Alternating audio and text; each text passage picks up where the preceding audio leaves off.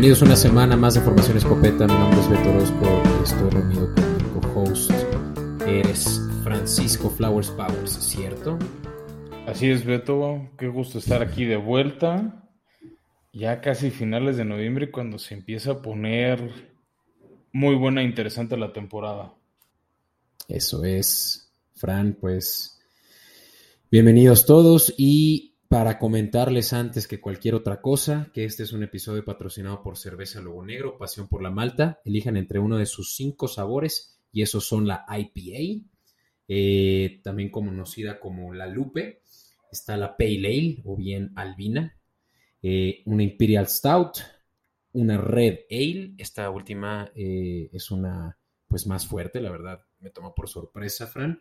Y tenemos un nuevo sabor que es la Skoll, una eh, receta basada en, los vikingos, en las recetas vikingas. Sí, es un eh, tipo ale, pero ese no sabría cómo describirlo. No, no hay realmente recetas así en México, o sea, en marcas muy comerciales. Creo que eso es un buen gancho para que aprovechen su, código de escopeta podcast y se animen a probarla, Beto. Y con ese eh, código de Escopeta Podcast, eh, a través de su pedido que pueden hacer en Cerveza Lobo Negro en Instagram o cervezalobonegro.gmail.com, mencionando Escopeta Podcast, recibirán un 10% de descuento. Y si es que todavía van eh, tarde en su calendario con el buen fin, pueden preguntarle a los de Cerveza Lobo Negro si aún aplica el descuento que aplicaban para buen fin de 20%. Y con eso, Fran, ya tienen un descuentazo. Sí, seguro. Y si no, bueno, pues aprovechen, están apoyando una cervecera mexicana, indirectamente están apoyando a una cervecera mexicana, entonces este, pidan.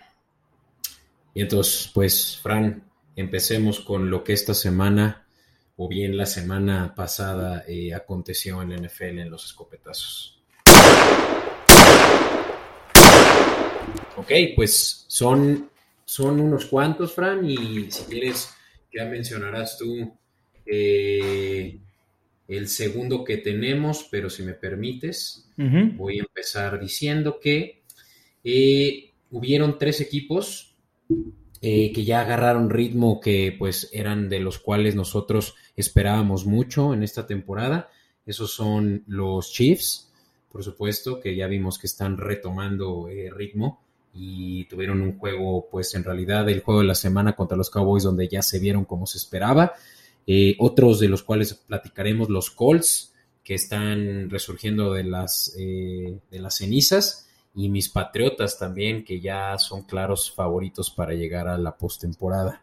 Si quieres. Y actualmente el equipo más enrachado de, de la NFL, Beto, este, pues acaba de perder Titanes. Titanes hasta antes de esta derrota era el equipo con más victorias consecutivas activo en la liga. Y ahorita las rachas activas son de Patriotas y de Chiefs. ¿No? Patriotas, pues sí ha sabido en algunos momentos aprovechar este. O sea, de hecho, Patriotas lleva una racha de cinco victorias seguidas. Titanes llegó a seis. ¿No? Entonces, y de hecho, justo va a, va a Patriotas contra Titanes. Entonces puede venirse la. Este, o sea, empatar la marca, ¿no?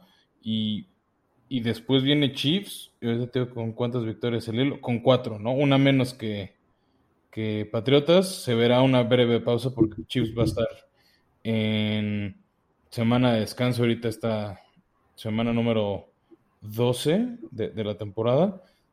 Pero sí lo has dicho, ¿no? Los equipos encendidos, los Colts, que había, había tenido dudas mucha gente, porque hasta antes de este fin de semana solo le habían ganado equipos con marca perdedora y habían perdido contra equipos de marca ganadora como Titanes o como los este entre o los Rams, ¿no? Entonces creo que los tres además tuvieron un como statement victory, ¿no? Sí, y platiquemos de los Colts, quienes pues eh, ahora ya les están pisando los talones a tus Titanes en la división sur y sobre todo que tienen aún posiblemente eh, candidato MVP, sabemos que esto no se ha visto en, pues en ocasiones pasadas desde, si no me equivoco, Adrian Peterson, eh, pero pues que gane el MVP Jonathan Taylor, quien está ya con el récord de más yardas por tierra con 1122, Fran, y también de touchdowns por tierra con 15. Eh, en este último juego tuvo 5 touchdowns. Eh, ahí, ahí te dejo ese stat. Y pues sí, son los Colts también un candidato ya favorito a los playoffs. Sí, son un candidato. También escuché este ruido de Jonathan Taylor para MVP. Se me hace demasiado exagerado. Sí tuvo una super actuación el domingo. O sea, quien lo tuvo en Fantasy lo amó. Quien lo enfrentó en Fantasy lo odió. Este. Porque dio como 50, 53 puntos. Sí, me recordó al Alvin Camara de hace un año que también hizo, creo que seis touchdowns en un solo juego. Así es. Entonces, obviamente es algo súper destacado, pero no sé si todavía está para un nivel de MVP lo de Jonathan Taylor.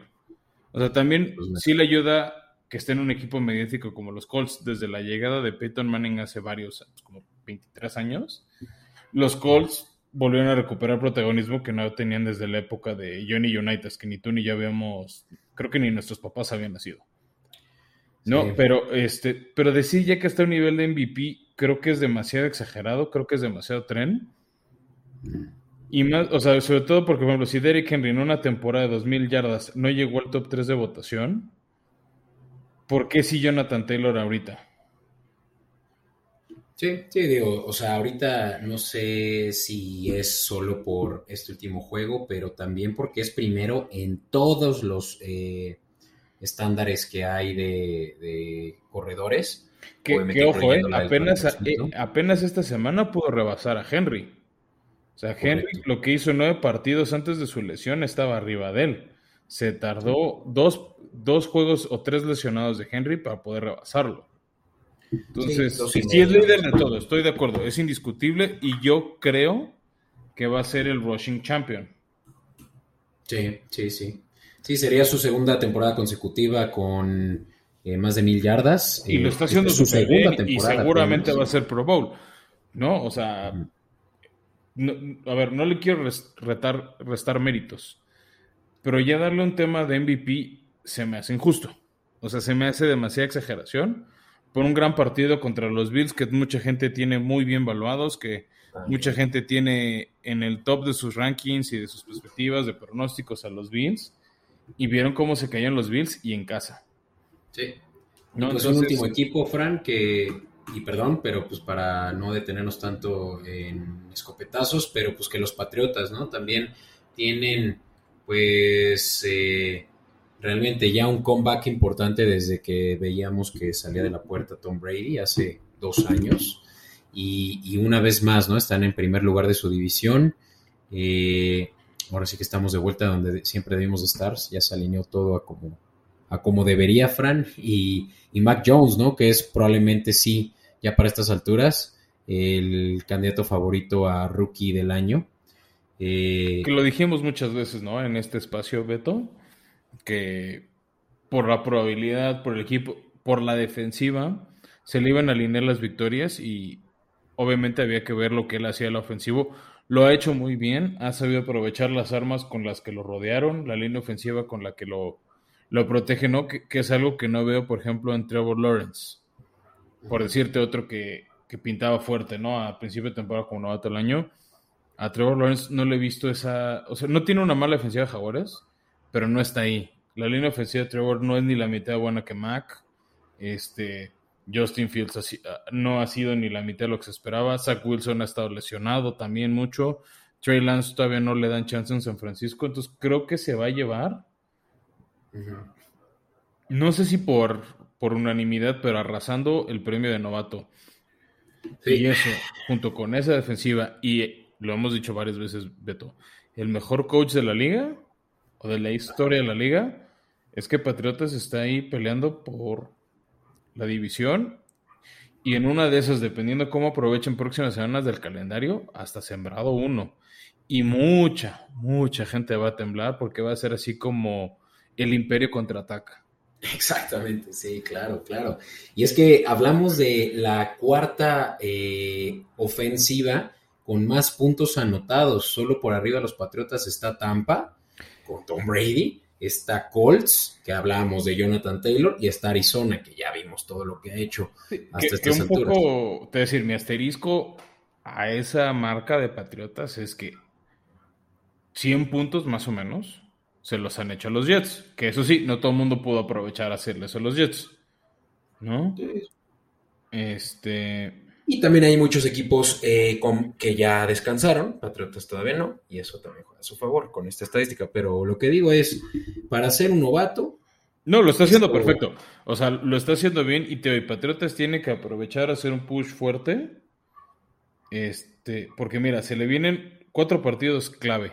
O sea, más allá del bye, que por ahí se va a atravesar, es Titanes en casa, donde curiosamente Patriotas no ha sido tan fuerte como si de visita. No, o sea, Patriotas está invicto de visita, pero no, no de local. Luego van a jugar en Buffalo.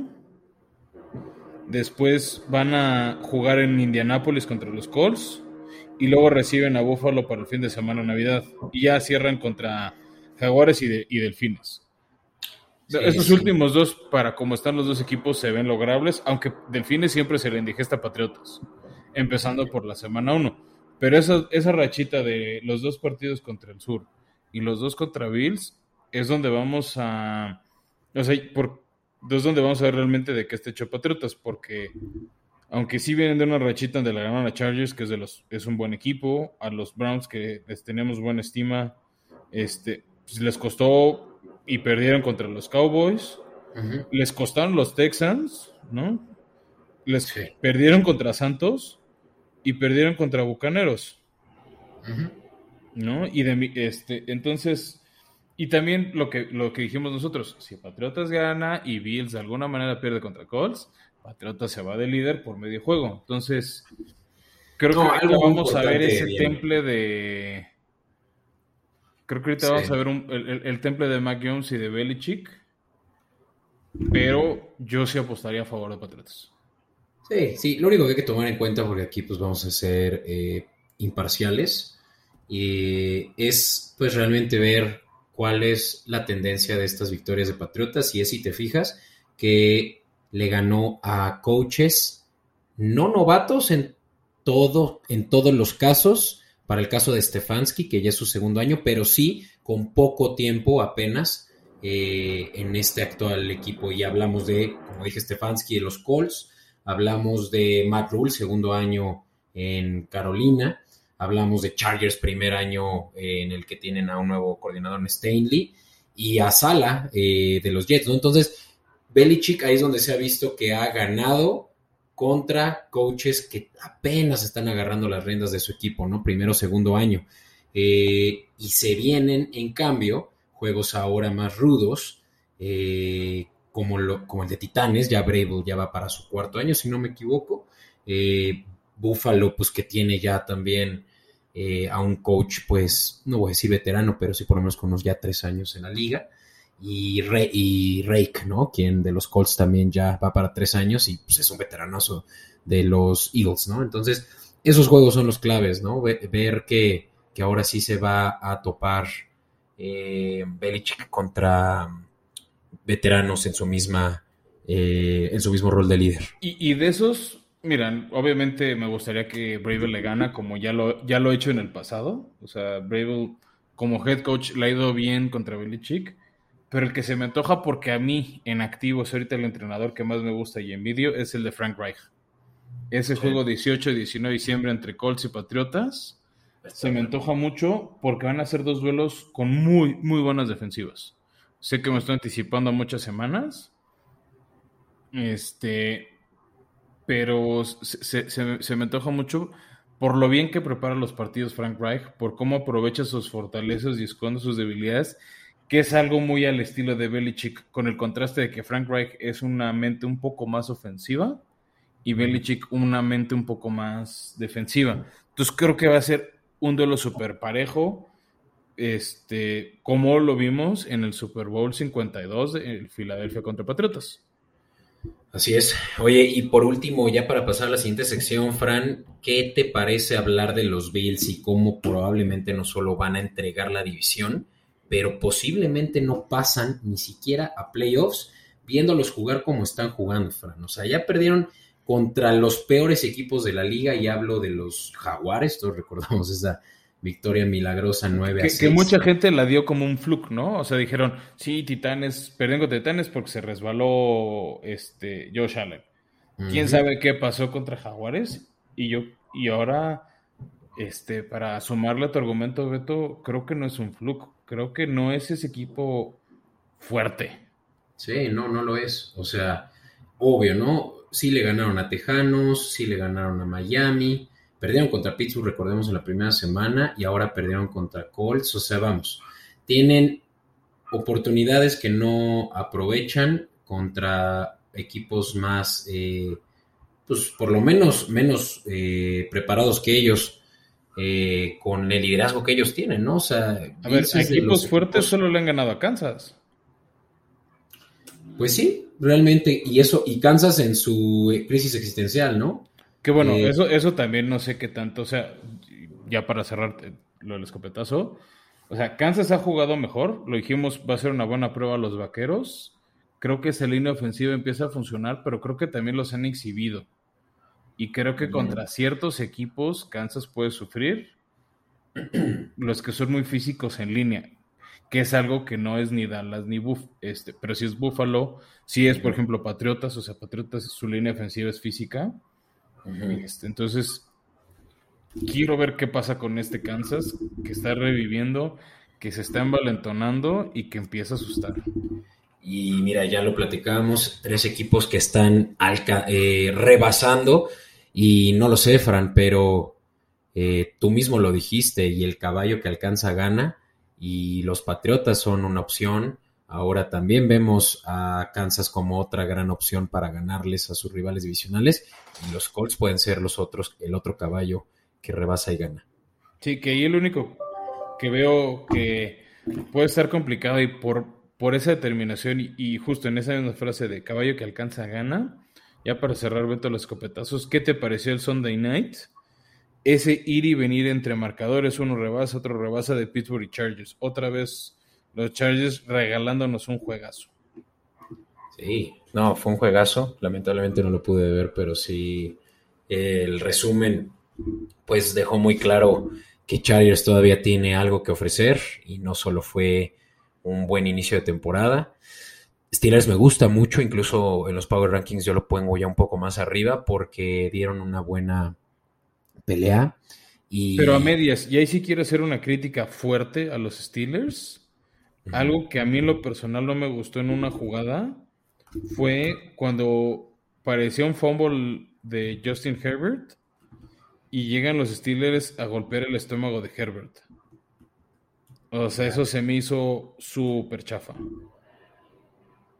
Sí, pues. Y, ellos siempre han jugado pesado, han jugado pesado, ¿no? Por no decir sucio. Sí.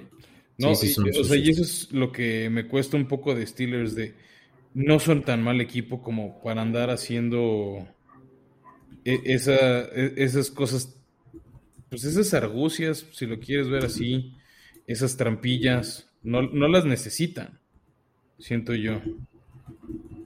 Ya. Pues mira, no son trampitas, solo es que a veces sí juegan más tough, ¿no? Pero Steelers ¿eh? es otro, yo creo que eh, wildcard eh, que podemos tal vez estar ya anticipando. Ahí yo nada más quiero ver, Beto, al final cómo reacciona la división norte de la americana con ese calendario, porque vienen muchos enfrentamientos entre ellos. Me estoy adelantando al siguiente episodio. Pero bueno, para cerrar, sí, o sea, creo que Pittsburgh lo está haciendo muy, muy bien. Este.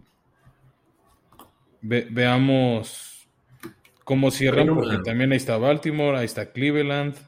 Sí, pero una división que ya no aparenta lo que aparentaba, ¿no? Igual que la oeste, se desinflaron, tanto la norte como el oeste de la americana. En realidad, toda la americana está asquerosa, si te fijas.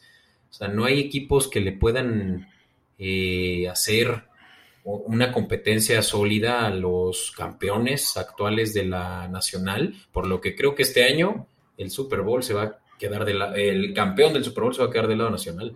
Pues a ver, porque también en la, en la nacional hemos visto ciertas inconsistencias. O sea, Rams no perdió esta semana porque no jugó. Este, pero vamos, o sea, Green Bay perdió o sea, ¿estás diciendo que Rams hubiera perdido si hubiera jugado?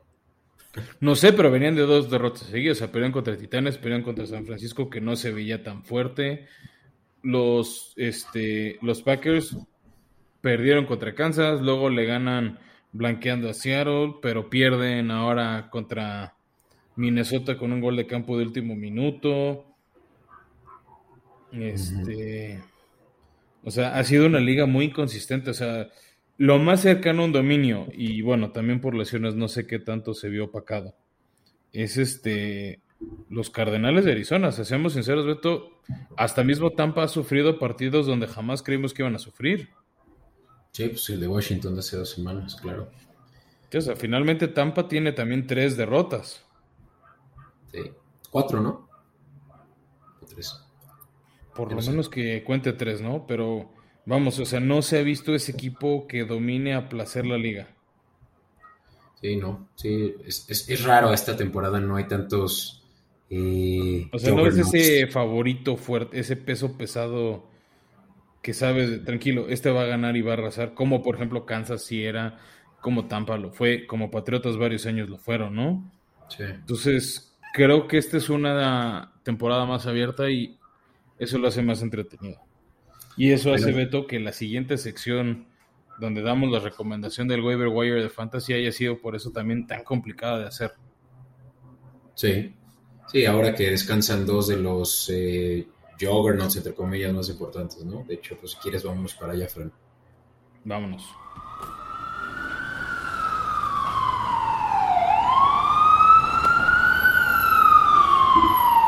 Pues sí, Beto, lo decíamos, ¿no? Descansan Kansas y Arizona.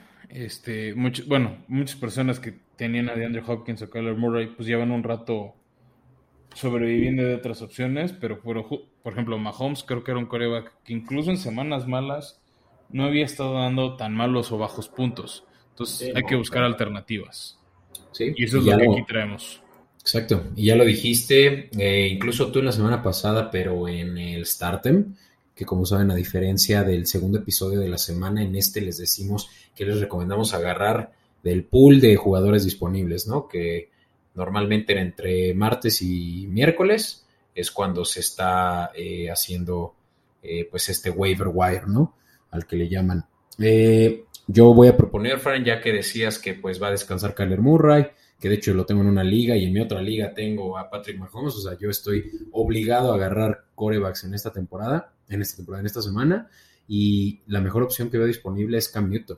Por donde le veas, está eh, proyectando más de 20 puntos, ya hizo 22 puntos y eso que no jugó en su pues, capacidad total porque acaba de sumarse a Carolina, eh, pero hizo dos touchdowns por tierra y yo creo que lo seguirá haciendo en esta semana, Fran, en la que se van a enfrentar y eso, nada más déjame verificarlo, a Miami y es una de las defensivas que más puntos ofrecen a corebacks, de hecho para ser exactos es la ofensiva la quinta ofensiva que más puntos ofrece en un promedio de 19 puntos. Entonces, casi casi que esos ya los tienes a la bolsa en una semana en la que se te están descansando corebacks. O que tu coreback es una porquería y deberías de cambiarlo. Sí, de acuerdo. De hecho, yo, Beto, la semana pasada sí tuve la proactividad de buscar al señor Cam Newton. Yo ahorita te cuántos puntos me dieron en la liga PPR. Porque creo que fue arriba de 20. 23. Sí, 22-23. Ahorita te digo cuántos me dio la semana pasada. De hecho, yo lo metí en lugar de, Lamar Jackson, que ya ves que también dijimos. Me dio 30.16. Wow. Este, yo tuve la proactividad con la lesión de. Este, ¿cómo se llama? De Lamar Jackson. Ya.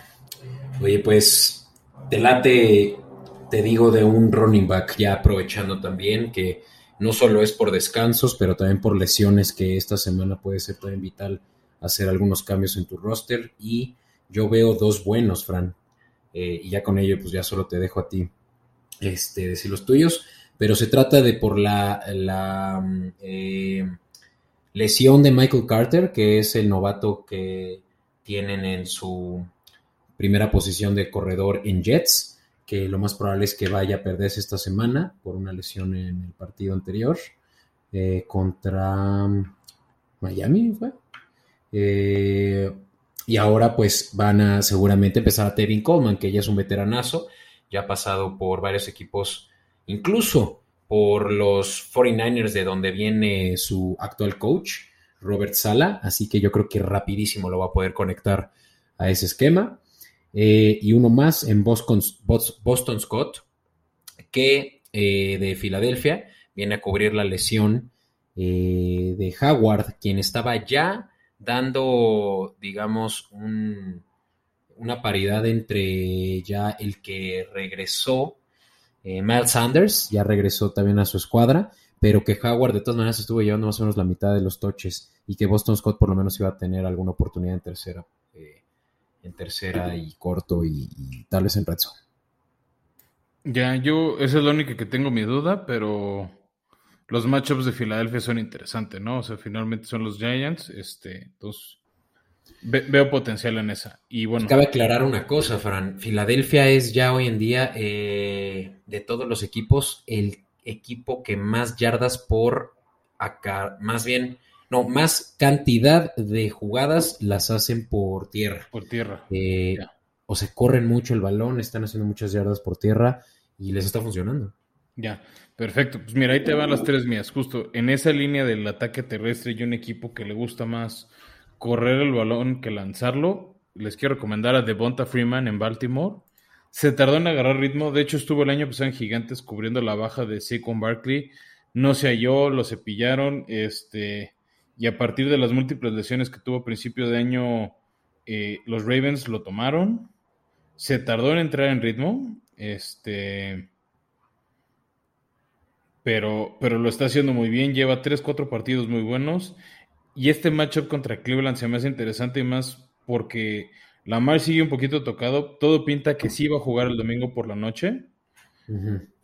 Pero ya Lamar está haciendo un, o sea, justo para evitar lesiones, está haciendo un coreback pues que lanza, vaya la expresión, porque él no lo hacía, este, y corre menos, arriesga menos el balón. Entonces, me, me gusta mucho este, los matchups que se le aproximan.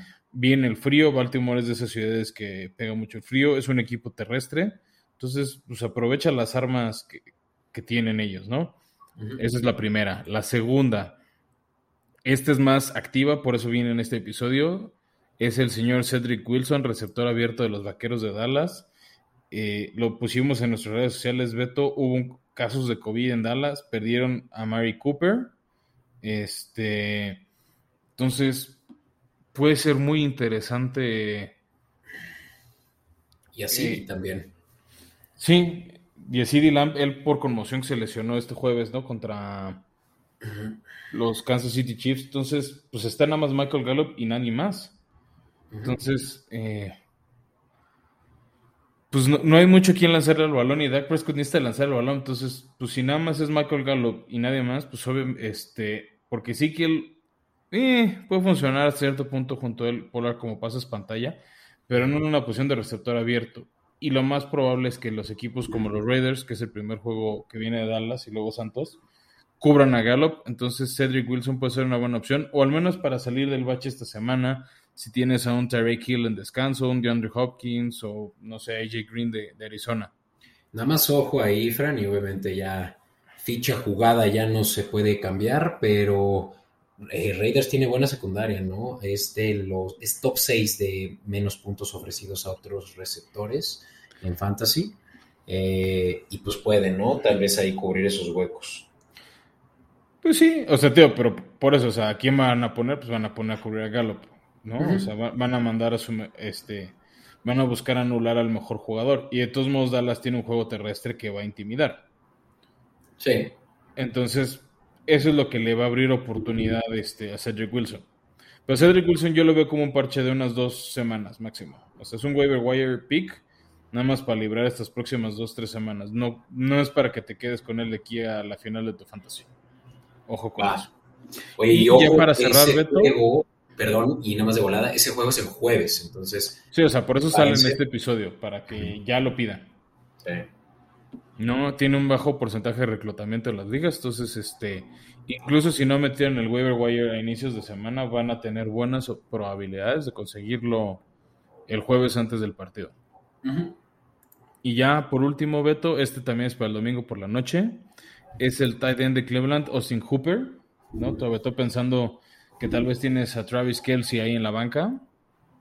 Este lo ha hecho muy bien, ha mejorado la química con Baker Mayfield. Lleva dos, tres semanas buenas contra Detroit, un buen partido. Eh, y Baltimore es una defensiva que cede muchos puntos a tight ends. Entonces, ahí es aprovechar ese matchup, aprovechar que luego es el, plan de escape de Baker Mayfield y opción de zona roja. Sí, sí, lo único que me preocupa es que ya Baker Mayfield está perdiendo mucha seguridad en sí mismo, ¿no? Está ahorita ya teniendo, pues, eh, jugadas erráticas que no le han permitido sacar todo su potencial y con ello, pues, tal vez estar eh, eh, bueno, que la directiva esté dudando si le van a dar ese contrato, entonces él no es de muy cabeza fría, es lo que quiero decir, y pues Cleveland puede ser justamente un, mal lugar para meter tus apuestas eh, por esta situación que se vive, ¿no? Excepto que, claro, tú te estás yendo por la segura dentro de un campo inseguro y es pues su ala cerrada, su válvula de escape, ¿no?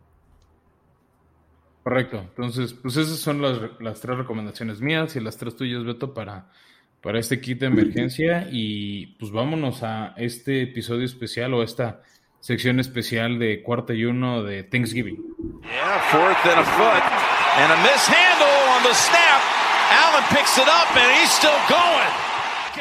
Así es, Fran, este es un día especial y quien no lo sepa, porque pues apenas se está involucrando con la NFL, este día es en el que, bueno, esta semana es en la que se festeja eh, Acción de Gracias en Estados Unidos y por lo cual hacen un especial de tres juegos el mismo jueves, eh, empezando el primero ya por ahí del mediodía, 11 de la mañana incluso creo, el segundo ya por eh, la tarde, 3 de la tarde, y el último ya por la noche, ¿no? Que es al que estamos acostumbrados del jueves. Eh, estos juegos, Fran, si los tienes toda la mano, así tal vez también tú me... Sí, mira, vamos abriendo rápido. El primero no es tan atractivo. Es Chicago en Detroit, ya sabemos, ¿no? Y también pueden checar nuestras redes sociales en nuestra, en, esta sección que tanto les ha gustado del ¿Sabías qué? Eh, porque Detroit es uno de los dos equipos que siempre juega de local en acción de gracias? Es el juego de la mañana, por así decirlo, antes de, la cena tradicional que, tienen en Estados Unidos. Y va a recibir a Chicago. Los dos van con coreback suplente. Justin Fields salió muy lastimado en el juego contra Baltimore. Entonces ya se confirmó que Andy Dalton va a ser el coreback titular por parte de los Osos y Tim Boyle va a ser del lado de, de Detroit, que sigue, que bueno, Jared Goff ya no había jugado desde la semana pasada. No es un partido sumamente atractivo, sale favorito Chicago por tres y medio puntos, más 100 si le quieren apostar, porque aquí nadie sabe a quién irle. Y si me permiten recomendarles, el under de 41.5 no creo que sea un partido de, donde veamos muchos puntos. Por supuesto que no van a haber muchos puntos, Fran. Estamos hablando de toda la liga. O sea, por el partido pasado de Detroit fue de 26 puntos en total. Digo, 23 puntos, perdóname. Y el partido contra Pittsburgh, que es el anterior, fue un partido igual de este, 32 puntos. El último de Chicago también fue de 29 puntos. Entonces, pues, la historia va para ahí, ¿no? De que no va a haber muchas anotaciones. Sí, y si lo pones ya en estadísticas totales, eh, la cantidad de puntos eh, anotados de Chicago y de Detroit. Es de las menores de la liga. De hecho, ellos son el penúltimo y antepenúltimo equipo con menos puntos anotados eh, so far, ¿no? Con 160 y 163 eh, respectivamente. Entonces, pues esto habla de que realmente se, se, va a vivir un juego a base de defensivas, de, detener el, de, de parar el balón, de puntos de, tres, de, de patadas de tres puntos y tan ¿no? Así que yo creo que el under de 41 es un buen lugar donde puedes apostarle. Correcto. De ahí, Beto, nos pasamos un juego que en papel pinta más interesante de dos franquicias históricas, que es la visita, por ahora como Las Vegas Raiders, a los Vaqueros de Dallas. Dallas es el otro equipo, ¿no? Que tradicionalmente siempre juega la acción de gracias. Este es a las 3 de la tarde hora de México, más o menos. Este, pinta muy bien este partido. Eh, los dos equipos, pues todavía con esperanzas de playoffs. No, todavía no, no, viene la caída anual de los Raiders. Entonces todavía es cuando empiezan a jugar bien. Sí. Sí, este juego va a ser pues eh, interesante, ¿no? Porque vemos a Cowboys que no pudo anotar en el partido anterior contra Chiefs, eh, venir lastimado, como lo platicamos en la sección del kit. Y Raiders que están pues ya realmente topándose con pared, empezaron muy bien la temporada y ahorita realmente sí ya tienen deficiencias, sobre todo en el lado ofensivo. Y, y un juego pues como lo platicamos, que así como Detroit en el primero, en, el, en la habitualidad siempre vemos a Cowboys también jugar año con año en este jueves de Acción de Gracias. Y, pues es ahora que se van a enfrentar, yo creo que contra un equipo que viene pues mejor preparado en términos de lesiones, ¿no? Sí, y que hablando de dar gracias, Beto, yo le quiero dar gracias a la liga que otro año no nos soplamos el Vaqueros contra Washington, ¿no? Para por lo menos que fuera algo tantito diferente. Sí, sí fuerza. ¿Qué hay ahí de, apuestas que te interese, Fran? Vemos. Pues mira, no, no estoy muy convencido este, más que de una, pero les va. Eh, sale favorito Dallas por siete y medio puntos. Se me hacen muchos, o sea, más de un touchdown. Sí. Este, se me hace un poquito agresiva. Más con la defensiva de, de los Reyes, ¿no? Que tú justo nos hablabas que es buena, sobre todo en la secundaria. Este, pero me gusta el tema del over de 50 y medio. Creo que las condiciones de un estadio medio cerrado y así se van a permitir un juego atractivo. Derek Carr y Dak Prescott son corebacks que les gusta arriesgar el balón. Entonces podemos ver puntos o de las defensivas o de sus ofensivas moviendo el balón. Este, entonces, o sea, simplemente un 27-24 ya nos dio la línea. Dio, bueno, nos dio la línea de altas, ¿no? Entonces, este, paga menos 112, o sea, por 100 pesos unos 212 te llevas nada malos. Este, y al final, pues vas a apostar por ver, es un partido atractivo de muchos puntos. Ok, pues sí, creo que también me quedo con esa. La línea, digo, el momio es de menos 110, como ya conocen la mayoría de los momios en este estándar que determinan las casas de apuesta. Y pues yo creo que está bien que, que te estés llevando casi el doble de tu apuesta por un partido que claramente sí va a, tener muchos puntos, ¿no? Sobre todo por tierra, también recordemos, y lo dije hace rato en el kit, eh, Raiders, así como ofrece muchas yardas por, pocas yardas eh, por aire, por su buena secundaria, ofrece muchas yardas por tierra. Y va a ser ahí donde también seguramente ese tándem que hay de Tony Pollard y de Ezequiel Elliott, pues van a estar notando. en fin. Y ya para cerrar, Beto, bueno, recordar a la gente, estos dos juegos van a estar por Fox. Y el tercero va a estar combinado por Fox, Amazon Prime y NFL Network. Y es la visita de Bills a Santos, que creo que a principio de temporada pintaba más entretenido de lo que ahorita va a ser. Lo decíamos, en los escopetazos Bills viene hacia abajo, ya no es ese equipo tan fuerte de la nacional, de la americana como se vendía, ese candidato indiscutible a ser el número uno. Y Santos, pues desde la lesión de James Winston se ha venido un poquito abajo, no han sido consistentes. Vienen de dos derrotas feas, una de último minuto contra Titanes, luego una super paliza que les acomodó Filadelfia por segundo año seguido. Este, también creo que perdieron por ahí contra Atlanta hace no, hace no tanto. Pero pues también Bielsa, digo, Santos ha dado buenas victorias como cuando le ganó a Tampa Bay. Entonces, no sé qué esperar. Mucho de lo que ha ido a la baja de Santos es que Alvin Camara no ha jugado, se espera que para este ya podría jugar. Entonces, si efectivamente juega el señor Camara, creo que sí vamos a tener un buen partido entre nuestras manos. Sin Camara pierde mucho, mucho atractivo este partido. Este, por eso la línea de, me gusta la línea de Bills por cuatro y medio puntos. Este, o sea, es ganar más o menos por un touchdown, arriba de un gol de campo. Creo que sí es un marcador con el que va a ganar Bills. Creo que también van a intentar sacudirse esa mala espina con la que nos dejaron después de cómo perdieron recientemente contra los Colts. Van a querer sacudirse rápido esa mala sensación que dejaron en, el público.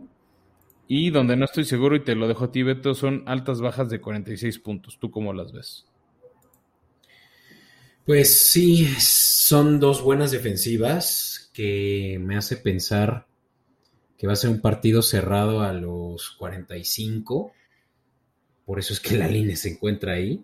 Y, porque Trevor Simia no es muy bueno. O sea, la verdad no ha, no ha permitido eh, darle pues, un plus al, al, ataque terrestre y menos con Camara afuera por lo que creo que tampoco Bills en, todo caso, y por eso es que son favoritos, se pueda separar, se separe mucho y él, se encargue de hacer todos los puntos, por lo que yo creo que el me gusta más, ¿no? Eh, juego de defensivas, juego de secundarias y pocos puntos. Pues sí, Beto, parece que dos de tres juegos del jueves van a ser de, de pocos puntos. Este, Qué lástima, ¿no? Sobre todo para los que están en home office y tal vez tendrían chance de, mientras trabajan, ir compaginando con los partidos, pero bueno, ni modo, así tocó este año. Este, y, ni modo, pero bueno, eso es lo que les podemos dejar. También estén atentos para nuestro siguiente episodio. Pero antes, Beto, de irnos, eh, felicitar a nuestro ganador, nuestro giveaway de media temporada. Claro, claro. Este, realmente, y no, no es por ser grosero, desconozco el nombre oficial del ganador. En su cuenta es Thompson 111S este, o Thompson 111S, 111, no sé bien cómo se pronuncia tu cuenta, discúlpame si, si estoy maltratando el nombre. Eh, pues cumplió, ¿no? Todos este todos los requisitos para participar, entonces pues estaremos subiendo en redes sociales la historia, tanto en Twitter como en Instagram, ya saben, Escopeta Podcast. Entonces, para que este Thompson nos contactes para poder reclamar tu premio. Ojo, no es la quiniela, estamos hablando del el giveaway de media temporada en el que estamos eh, eh, regalando un six de cerveza Lobo Negro, nuestro patrocinador, así como un vaso y un banderín, ¿sí? O sea, los dos eh, del equipo que tú elijas. Obviamente hay solo algunos disponibles para lo que nos estaremos poniendo en contacto una vez que tú nos hayas, por favor, buscado. Eso sí es esencial, eh, que nos contactes vía redes sociales y, nos pongamos de acuerdo para la entrega de tu premio. Muchas felicidades. Pues sí, muchas felicidades, Beto. Y bueno, avisar que en el siguiente episodio, como siempre, estaremos avisando quién ganó la quiniela, que ya para el momento que estamos tú y yo coordinándonos, ya sabemos quién la ganó. Nada más es cosa de anunciarlo en el próximo episodio de Formación Escopeta, que podrán tener disponible hacia finales de esta semana de Acción de Gracias. Así es, Fran. Nos vemos para el siguiente episodio, Beto. Órale, bye.